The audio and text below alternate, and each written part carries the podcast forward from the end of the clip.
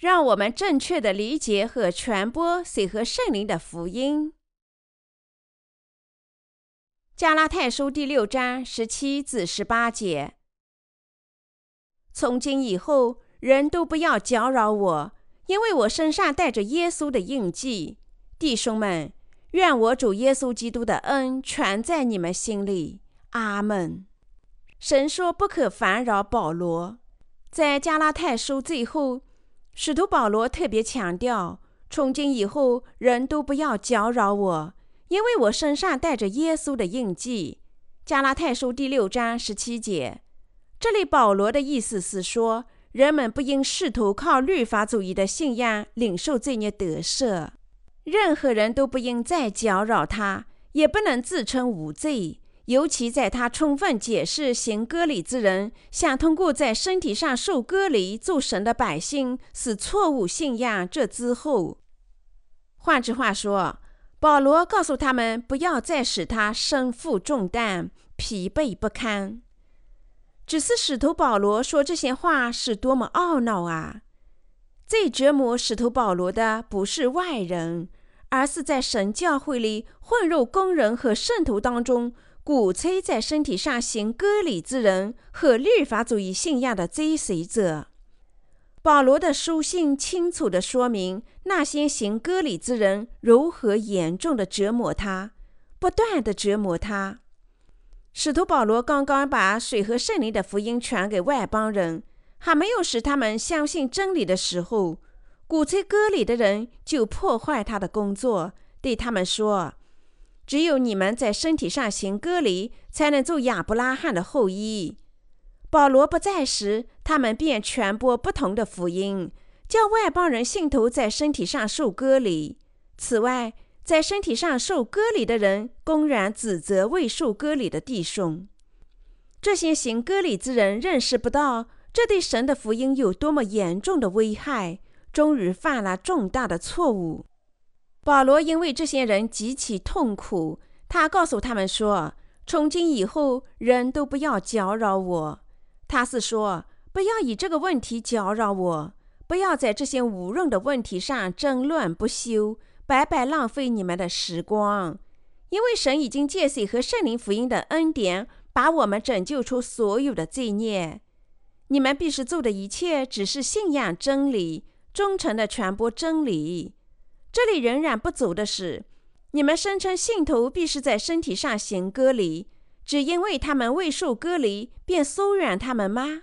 不要再以这个问题折磨我。有些基督徒自我催眠，在这个时代仍有这些在折磨圣徒的人。这些人现在声称他们罪孽靠悔改的祈祷得赦，他们自我催眠，还相信自己已经无罪啦。即使他们只信十字架上的血，这些基督徒既不知道水和圣灵的福音，不信水和圣灵的福音，也不会听从神正确的道，却仍然相信自己无罪，盲目的说主已经钉在十字架上，流血和在十字架上死亡已经拯救他们了。他们诱使他人自我催眠，叫他们相信自己无罪。他们在传播一种存在缺陷的福音。今天，持有律法主义信仰的基督徒自我催眠，错误地认为他们已经从罪孽中得救。他们为自己的情绪所左右，因自我的催眠而笑容满面。他们相信实际上自己无罪。简言之，他们盲目的坚持认为自己无罪。他们说他们没有罪啦。因为耶稣流血，在十字架上流血牺牲，已经把他们拯救出所有的罪孽。但真是这样吗？确实，那些正确信仰耶稣的人无罪。但是，只有相信耶稣基督借水和圣灵的福音真理，把我们拯救出天下罪孽的人，才是真正无罪的。那么，那些只信十字架上血的人怎么样呢？他们的罪孽果真被涂抹了吗？没有，只有这种信仰的人在欺骗自己。很明显，罪孽依然还在他们心里。他们在折磨父神和耶稣基督。他们在折磨神的教会以及持有水和圣灵真福音的信徒。他们既是欺骗自己，甚至认识不到他们实际上杀死不该杀的人，救活不该救的人。以西结书第十三章十九节，他们的信仰极其错误。使徒基督徒不但信仰悔改的教义，而且还信仰渐进式圣化的教义。渐进式圣化的教条宣扬，如果某人信仰耶稣的时间足够长，他的身体和心灵会逐渐改变，从而达到完全的圣化。这种信仰是错误的信仰，以行为为本的信仰和律法主义的信仰。这是因为这些人不知道水和圣灵的福音，他们盲目的相信神拣选他们，只因为他们信仰耶稣。所有这些只不过是以自我为中心、蛊惑人心的信仰，正如行割礼之人烦扰使徒保罗那样。今天，这种信仰的信徒为神的仆人和圣徒，造成了属灵的麻烦。耶稣基督降临于世时做了什么义事？耶稣接受施洗约翰的敬礼，斩价我们的罪孽，流血，并在十字架上死亡。支付了罪孽的工价，他通过洗礼和流血把我们拯救出罪孽。因此，使徒保罗说，他信仰水和圣灵的福音是耶稣在他身上的印记。为了传播水和圣灵的福音，使徒保罗被抽打近四十鞭，足足三十九次。他还差点被石头砸死，几乎活不下去。在我们心里。我们也有对水和圣灵福音信仰的印记，在我们的身体里，我们也有为耶稣基督的福音在灵性上和身体上承受痛苦的印记。但因为行割礼之人，保罗承受了更多属灵的困扰。保罗有信仰的印记，他相信借水和圣灵的福音而来的耶稣。使徒保罗是神真正的仆人。因为他有信仰的印记，表明他已经在属灵上与耶稣基督死亡，和耶稣基督复活。他对水和圣灵福音的信仰，使他毫不含糊地承认这福音是唯一真理。他的信仰叫他为这真福音而生，无论他为福音遭受多么巨大的挫折。保罗有这样的信仰标记。现在我总结关于加拉太书的布道时，我明确核心的教训。那些人称，如果我们受割离，我们能成为神的百姓和亚伯拉罕的后裔。保罗明确的见证他们的信仰是错误的。在加拉太圣徒中，那些行割礼之人的信仰是错误的。使徒保罗的信仰总结在加拉太书第三章二十七节，他说。你们受洗归入基督的，都是披戴基督啦。加拉太书第三章二十七节中的这段经文，是保罗信仰和见证水和圣灵福音非常明确的证据。为什么保罗提到耶稣接受施洗约翰的洗礼？那是因为保罗信仰水和圣灵的福音。那么，你们洗入基督是什么意思呢？它意味着基督接受施洗约翰的洗礼时。我们因信被清洗了所有的罪孽。当然，我们在保罗的使徒书中找不到“水和圣灵福音”的字样。如果“水和圣灵”的福音说的明确，人人明白，为什么圣经说这福音是基督的奥秘呢？哥罗西书第四章第三节：神会把福音传播给那些反对他的人吗？如果是你们。你们会对敌人开放宝库吗？当然不会。神已经把水和圣灵的福音传授给顺从神的道的人，但对那些不顺从神道的人，神彻底隐秘了这个福音，作为他属灵的奥秘。以赛亚书第六章九至十节。我希望自己关于加拉太书的布道能尽快被翻译成其他的语言。很快向全世界的百姓做见证，这是因为加拉太书明确地指出了行割礼之人的谬误。这么做能使基督徒认识到今天在基督教里流行的悔改教义是多么谬误。保罗见证了福音是水和圣灵的福音，只有这福音才是真理。因此，除了水和圣灵福音以外的其他任何福音都是别的福音。加拉太书第一章第六节：没有人能传播不同的福音，任何人都不能传播别的福音。然而，尽管如此，今天的基督徒传播别的福音，他们说。无论如何，都要信仰耶稣。只要你们相信耶稣为你们的罪孽在十字架上流血死亡，那么你们就能成为神的百姓。他们想用半福音粉饰人们的灵魂，叫他们信仰耶稣，尽管他们仍然是罪人。这样信仰只能被抛下地狱。他们最好不要传播福音，因为他们信仰和传播的福音是错误的。因此，他们越是传福音，实际上在神面前的所作所为越是罪恶。这种假福音的流行有什么后果呢？尽管承认信仰耶稣的基督徒甚多，但重生者甚少，两者相差悬殊。结果，越来越多的人实际上违抗神，他们丧失了对神的爱。现在，希望信仰耶稣的人就更少了。尽管基督徒为数众多，但他们白白的信仰耶稣，受假先知的蒙骗。所以，即使那些实际上希望从神那里领受罪孽得赦的人，也找不到拯救的正确真理。任何假福音都不能拯救人的灵魂，而只能杀人。任何人都不能传播只有空壳的福音。加拉太书记载，使徒彼得因为伪善的行为受到保罗的谴责。加拉太书第二章十一至十六节，彼得已经表现出律法主义的生活。他告诉外邦人，他们应像犹太人那样生活，而实际上他自己也不能遵守犹太人必须遵守的所有律法。事实上，耶稣在降临于世、清洗每个人所有的罪孽之前。犹太人甚至和外邦人聚会，和他们掰饼都是非法的。但是彼得碰巧和外邦人相聚，和他们一起吃饭。这时雅各身边的人过来，彼得大为震惊，夺路而逃。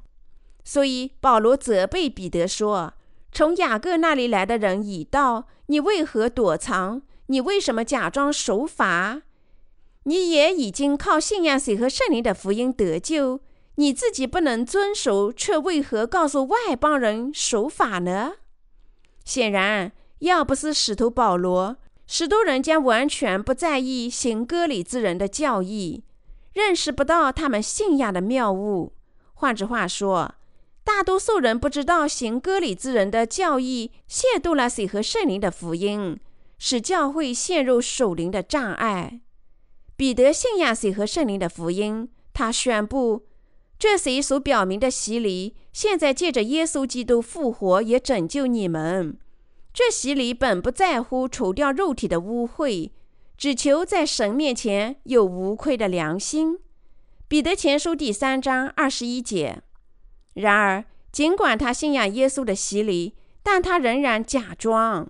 为此。显然，大多数人完全不知道律法主义信仰的谬误。即使今天，在我们这个时代的基督徒仍然即使做悔改的祈祷，认为他们这样做能够领受罪孽得赦。虽然他们口口声声说信仰耶稣为他们的救世主，已经得救，但他们仍然想通过悔改的祈祷清洗他们生活在这个世上所犯的罪孽。他们认为这是合情合理的，但这是一种极其错误的信仰。我们向耶稣基督做悔改的祈祷，能领受罪孽得赦吗？不能。我们因信从罪孽中得赦，承认我们自己是成堆的罪孽，认识和相信主受洗，被钉在十字架上，把我们拯救出所有的罪孽。我们的主借水和圣灵的福音已经清洗了我们心中所有的罪孽。信仰水和圣灵的福音，每个人都变得无罪啦。拯救的真福音就是水和圣灵的福音。那么，人们究竟为什么认为他们做悔改的祈祷能涂抹他们的罪孽呢？这只是一种宗教概念，并不是从水和圣灵的福音而来的真信仰。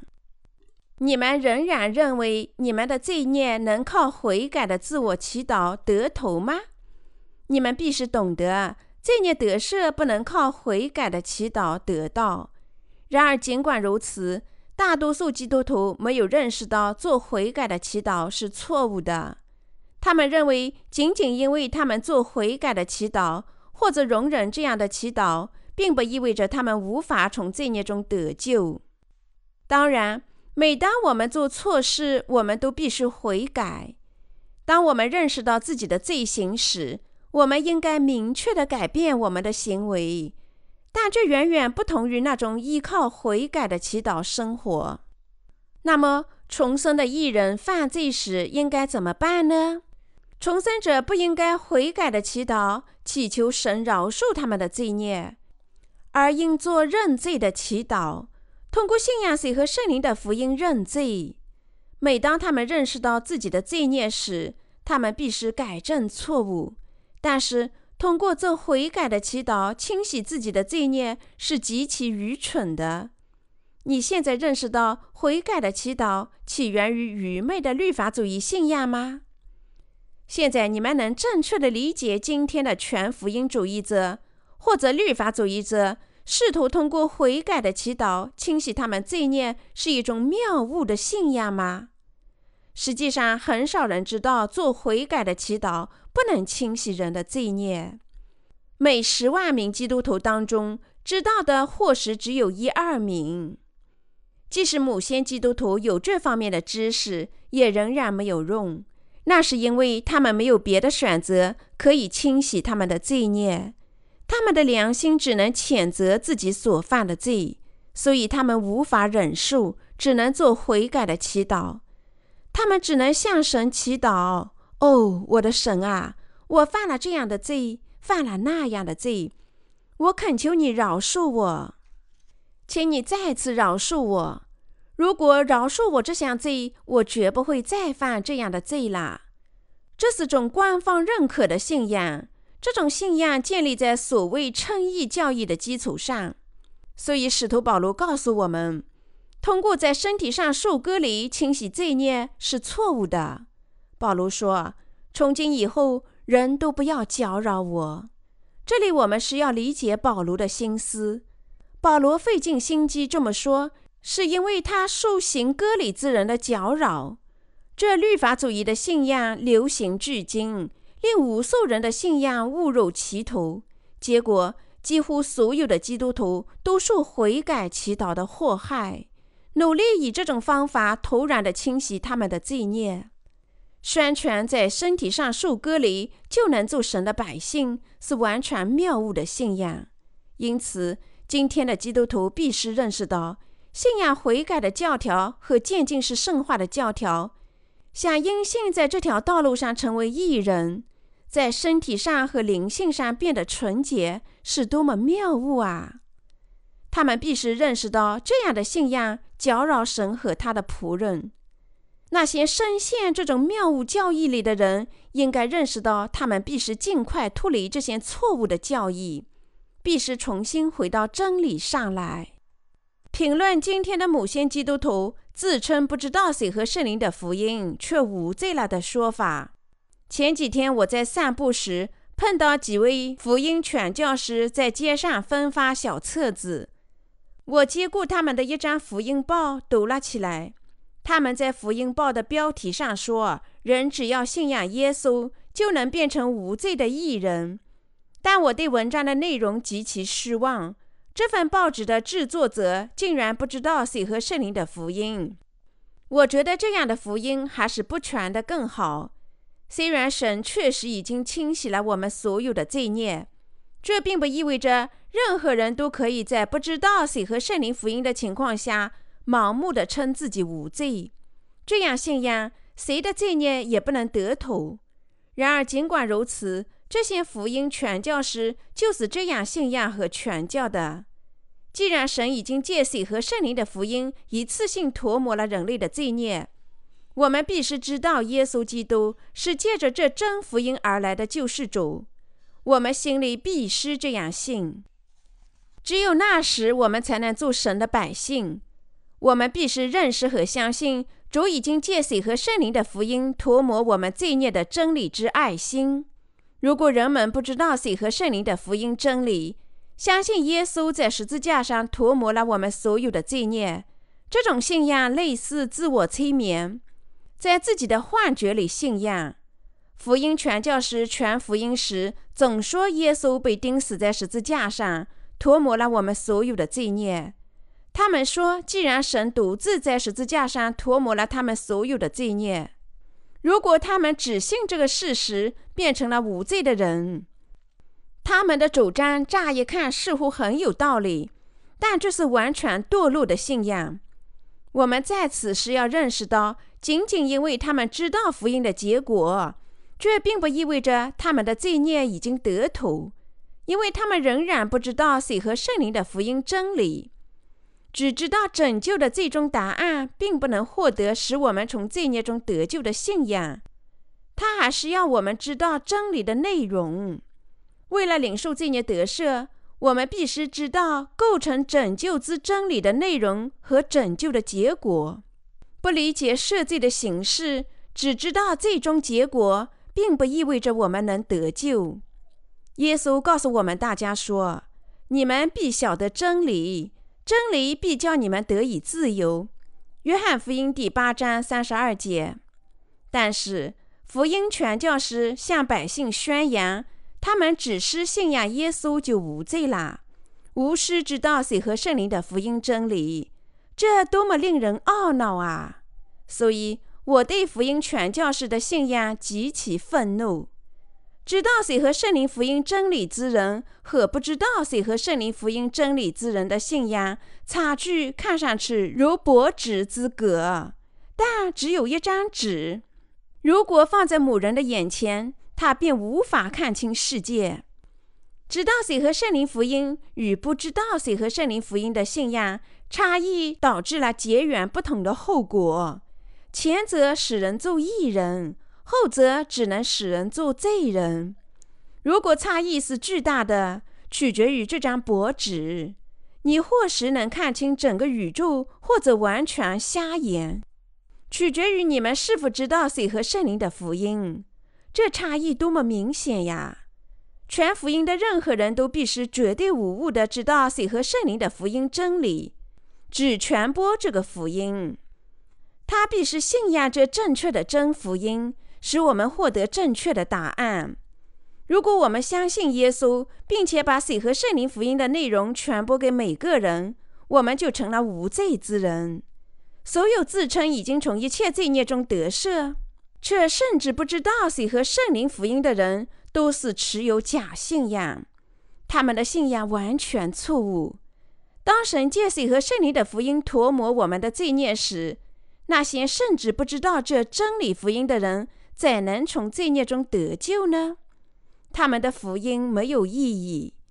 他们说，无论谁信仰耶稣，都是无罪啦，并极力剥削百姓的财富，用谎言安慰他们的心灵。这是令人懊恼的悲剧。有人上教会时，这些假先知便对他们实施催眠术，叫他们相信自己已经领受罪孽得赦。这样做，他们杀死了不该死的灵魂。这些人长期在罪孽的重负下，听说他们现在已经无罪了，简直太兴奋了。所以，他们在这种诡计面前毫无办法，只是告诉任何罪人他无罪了。那么，每个听到的人都会感觉幸福。当假福音的传教士说耶稣在十字架上涂抹了所有的罪孽。所以，虽然你们以前有罪，但你们现在无罪啦。那么，所有在罪孽的重负下受折磨的人，听到这些话都会很高兴。不管原因如何，也不论他们是否知道谁和圣灵的福音。因此，假先知把无数的灵魂引向自我催眠式福音的圈套。当人们落入自我催眠的福音里时，他们吞噬百姓，供养自己的肉体。任何受罪孽折磨的人，当然很高兴听说自己现在无罪啦。但是，罪依然绝对无误地保存在那些信仰耶稣却不知道谁和圣灵的人心里。然而，尽管如此，福音传教士仍然继续催眠百姓，盲目的坚持认为他们现在无罪啦。尽管他们不知道谁和圣灵的福音，他们始终要求会众做见证。称赞他们侍奉主。前不久，韩国有位福音传教士租借一座大型体育馆举办一次信仰复兴会，为了吸引人，还在电视和报纸上做了广告。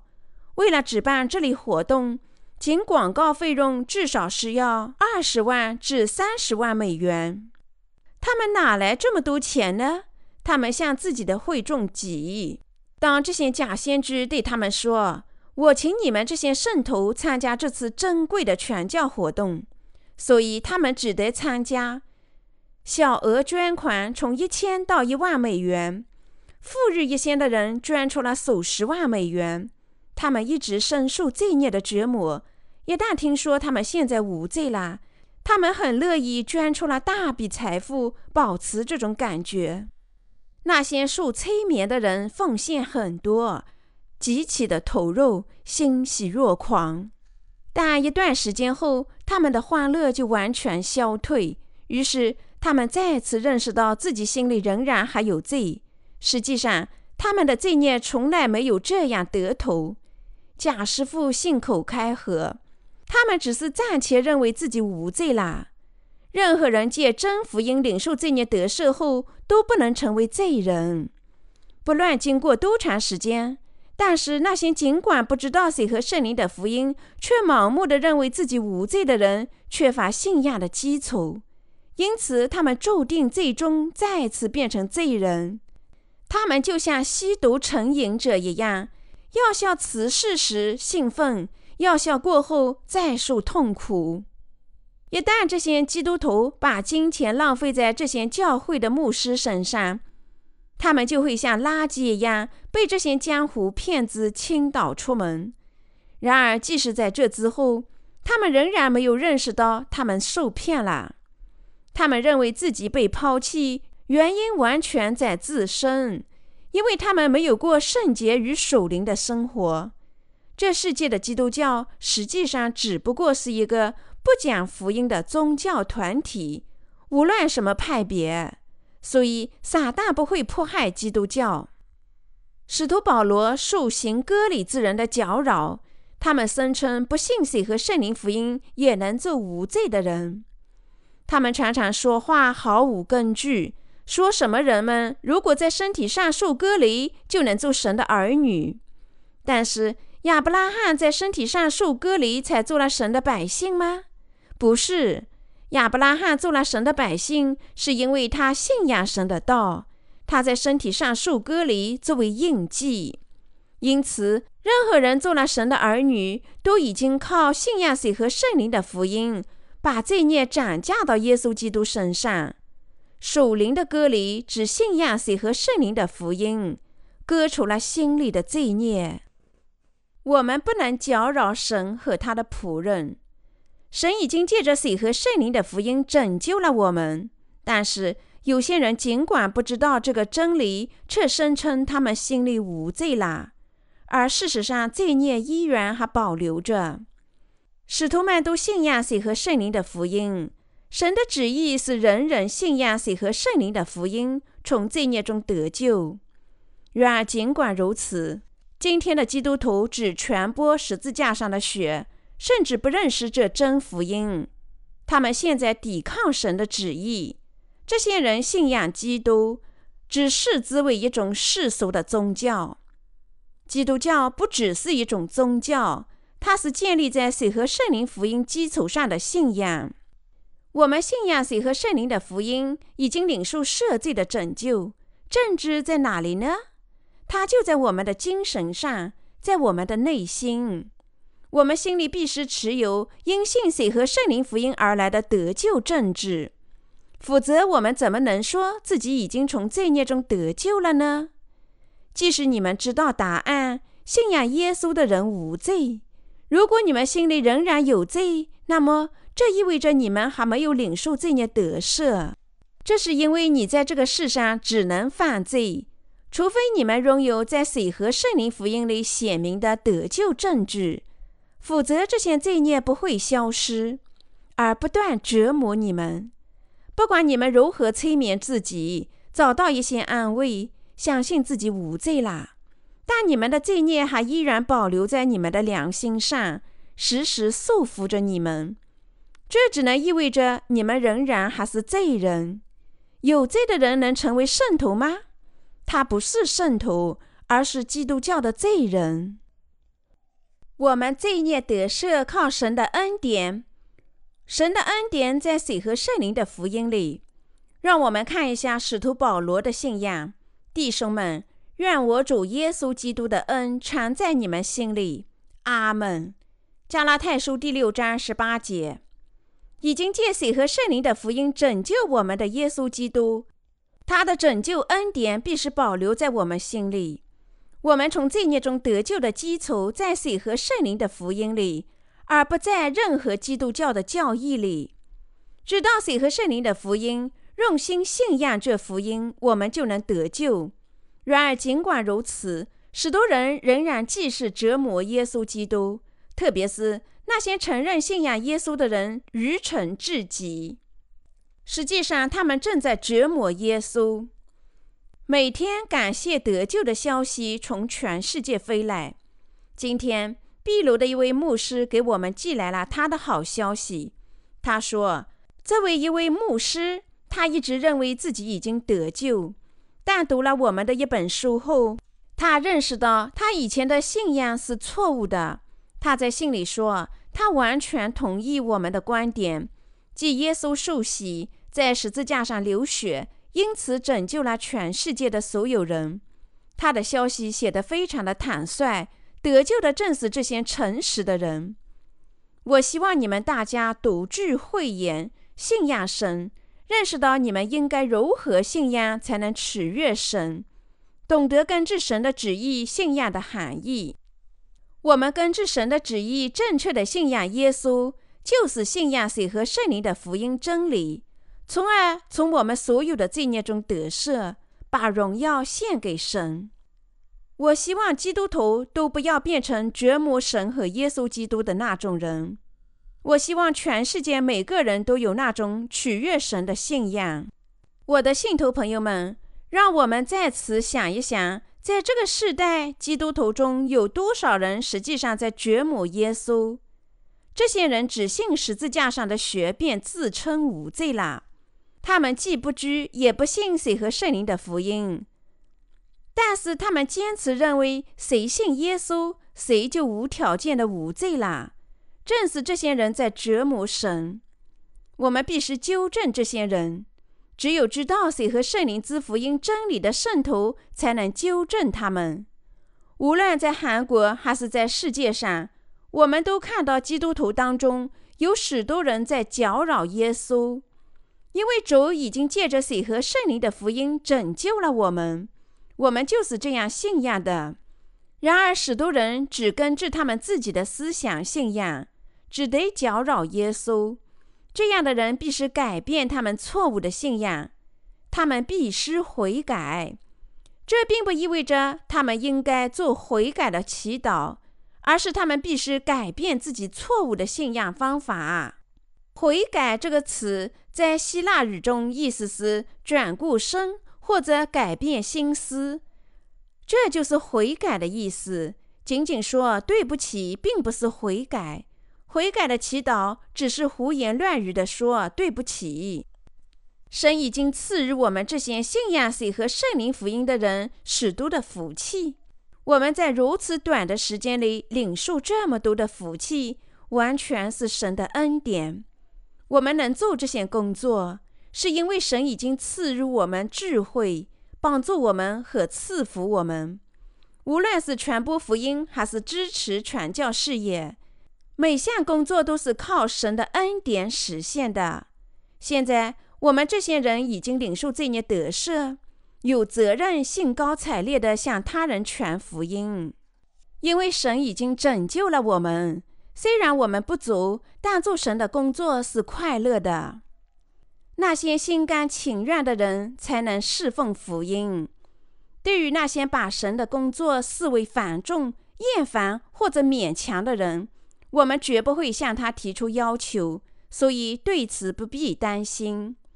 我并不是说我们教会里有这样的人，而是我指出，侍奉神的工作必须出于自己的意愿。必须快快乐乐。有时我请你们工作，但我这么做是因为你我只有做神的工作，我们才能保持我们的信仰。如果一人不做神的工作，他们会做出某些完全荒谬的事情。他们的心里会堕落，变得污秽不堪。他们的心灵会变成某些令人讨厌的东西，使神不能使用。所以，我们的主通过教堂安排我们做工作，我们侍奉他，同时他又保持我们的心。如果在安排工作时，万一有人想说“给我自由吧”，那么只是坦率地对我说：“这些人无需工作。”即使在我们的牧师和工人当中，如果有人真的不想工作，那么我告诉他们不要工作，这是我们教会的政策。我并非说你们现在住在这里的人是这样的，但明确的是，无论谁做了圣徒，都不应违心或者被迫做主的工作。相反，神的工作必是因信完成，心甘情愿。他们必须谨慎考虑，思考什么是正确的，什么是有益的，而且要下定决心。如果我们决心做神的工作，我们必须因信工作。出于自己的意志，只有那时，神才会接受我们侍奉他所做的一切事情。除非我们因信仰劳动，心甘情愿，否则神怎么会接受我们的服务呢？当然，我们有时工作也会违背自己的意志。坦率地说，我编辑出版书籍，在某种程度上是出于自愿，但有些工作还是迫不得已。那么，我为什么仍然还要做呢？那是因为总得有人去做。尽管我的心里很高兴这样侍奉主，但我在身体要做这件事情非常困难，所以说我迫不得已。既然我已经接受这项任务，我必须完成。然而，我即使花去整整一天的时间，也不能编辑一次布道。经过这样的编辑后，我仍然能找到不满意的地方。我不善于做这种工作。然而，有一件事情是明确的：虽然我的步道常常重复，但讲正确的东西，不讲废话。当然，这对于我的身体是极大的挑战。我拖着虚弱的身体去工作，但我现在因信水和圣灵的福音，成了能工作的人。所以我心甘情愿地去做分配给我的工作，心里充满欢乐。我除了做神的工作以外，无所事事。如果你不做现在所分配的工作，你们不也无所事事吗？如果你们现在不侍奉主，你们能在世上做什么事呢？不是吃吃喝喝和犯罪吗？虽然你们蔑视自己的父母，说我不会像他们那样生活。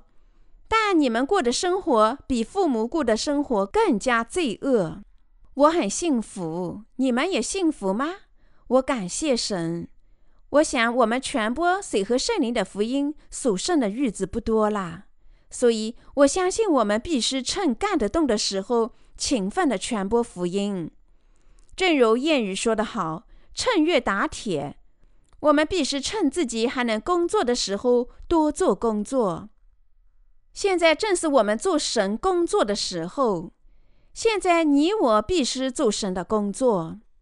让我们信实和勤勉地走完人生的旅途，一起聚集到主的面前。